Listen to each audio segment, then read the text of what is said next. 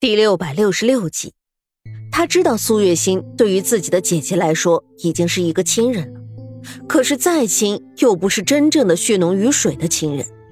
但是姐姐可是他的亲姐姐啊，他不能眼睁睁的看着他姐姐跳进那个陷阱里去。金主，我……竹雨微微的顿住了，等他再次的抬起头的时候，眼睛里已经是一片坚定的目光了。金主。我的好妹妹，抱歉，我真的不能眼睁睁的看着苏姐姐他们出事儿。沈炼对于苏姐姐来说意义非凡，她如果出了什么事情，恐怕苏姐姐也不会独自一个人苟活于世的。更何况还有长安和长乐他们，还需要苏姐姐的照顾。抱歉，我必须去做。”朱雨说道。“姐姐，你……”朱雨恨铁不成钢的看了朱雨一眼，最终只是深深的叹息了一声，什么话也没有说出来，算是默认了。听到朱雨答应了，白依依的嘴脸勾起一抹得逞的笑，然后从怀里拿出了两个瓶子，两个都交给了朱雨。这里面白色瓶子里是解药，至于那个灰色瓶子里面就是毒药了。你放心。我知道你肚子里有孩子，所以改造过这个毒药了，它不会那么快的就爆发，足够支撑到你和皇帝相见了。而且，如果不出意外，你能在规定的期限里让皇帝沾染上毒药的话，你肚子里的孩子也不会有事儿的。怎么样，我还是很贴心的吧？白依依说道。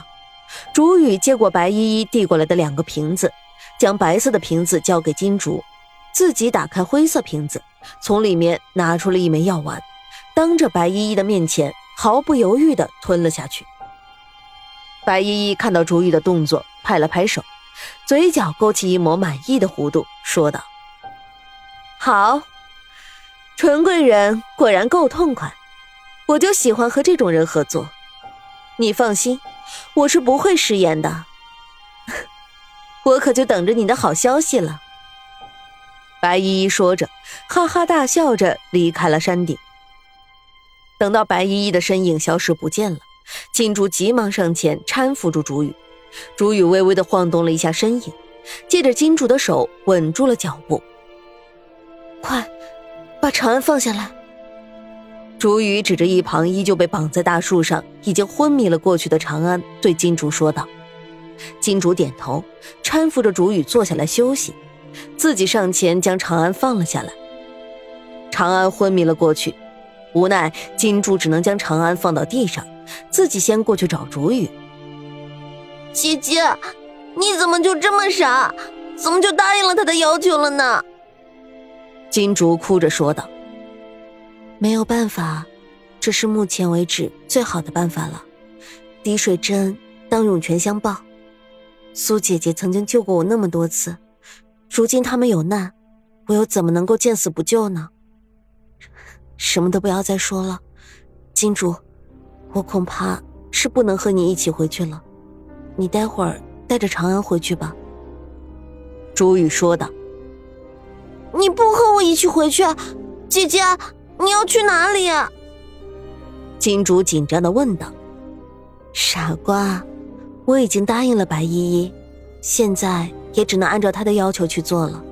她既然说了月末的时候皇帝会到云安寺祈福，那就一定是真的。我现在要去云安寺等着皇帝。”朱雨说道。“可是你自己一个人怎么去啊？而且你还怀着孕。”朱雨说道。“这有什么的？没关系，我待会儿写封信。”你带回去，连同那解药一起交给苏姐姐。以后你就好好的待在苏姐姐的身边，听她的话，不要再调皮了，也好让我不那么担心。朱雨摸着金竹的脑袋说道。金竹满眼含泪的点头答应。幸好朱雨的身上习惯带着纸，拿出一支毛笔，没有墨水，干脆直接咬破手指，蘸着血写了一封信。之后，两姐妹又说了好一会儿的话，看着天色逐渐的暗了下去，害怕竹雨一个人不好走山路，金竹又将人送到山脚下，才依依不舍的和竹雨告别，带着长安回去见苏月心和沈炼。话说，此时山洞里的沈炼已经彻底的陷入了昏迷之中了。之前的时候还能听到苏月心的声音，时不时的动一动手指回应一下，现在是彻底的，除了还在呼吸，别的什么反应都没有了。苏月心坐在一旁的地方，紧紧的抓着沈炼的手，一张脸上面无表情，只有眼眶底下的微红显示出来了他的关心着急。沈炼，你可一定不能有事儿啊，否则的话。我真的不知道我会变成什么样子。你是我来到这个世界之后，第一个让我信任，还让我爱上的人。我们成亲的时候，你答应过我的，会和我一起白头偕老的。你不能说话不算数啊！苏月心在心里默默的祈祷着。就在他默默祈祷的时候，突然听到了外面山洞传来一阵沉重的脚步声。苏月心立马抬起头来。目光凌厉的看向洞口，手不自觉的拿起地上放着的匕首。直到看到一个熟悉的身影出现，这才松了一口气。啊，金主，是你啊？你姐姐呢？苏月心问道，一边去看金主的背后，这才发现金主的背上还背着一个人。苏姐姐，快来帮忙，我背不动了。金主艰难的说道：“苏月心立马走上来，帮忙将背后的人扶下来。直到走进来，苏月心才发现，金主背上背着的，居然是被白依依抓走的长安。将长安放到地上躺好，给金竹倒了一杯水。等对方喘息过来了，才开口询问道：‘金主，这是怎么回事？你姐姐呢？她怎么没有回来？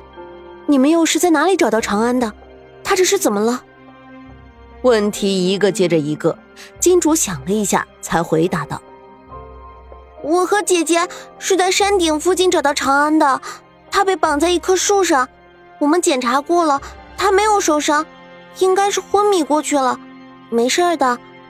至于我姐姐，她说她有点事情要去做，让我自己回来了。对了，这是她让我交给你的一封信，还有这个是给沈炼的。”金竹说着，从自己的怀里拿出一封信和那个瓶子，接过金竹递过来的信件和瓶子，苏月心的心里一沉。这个瓶子他是认识的，当初沈炼带回来给长乐解药的瓶子就是这样子的。而上一次解药是沈炼从白依依那里偷来的，这一次呢？难道竹雨和白依依做了什么交易不成？苏月心的心里慌乱的不得了。他马上打开信件，仔细的阅读起来。首先映入眼帘的就是一片娟秀的字体，可惜这些字体全部都是红色的，看上去有些恐怖。看完了信，苏月心的脸色不太好看。果然的，竹雨和白依依做了交易，换来了沈炼的解药，而他自己则是去完成白依依的要求去了。金竹，你知道你姐姐现在去了哪里吗？她是去做什么了？苏月心询问道。我不清楚，姐姐她没有告诉我。金竹说道。这话也是竹雨让他说的。竹雨告诉他，在他离开以后两天才可以把他的下落告诉给苏月心和沈炼，在此之前谁问都不可以说出来，因为那样的话会影响到他的计划的。金竹害怕姐姐出事只能答应。所以现在苏月心询问起来，他才会这么回答的。而听到金主的这个答案，苏月心丝毫不觉得有任何的意外，微微的摇了摇头，叹息了一口气，便拿出白瓶子里面的解药喂给沈炼吃了下去。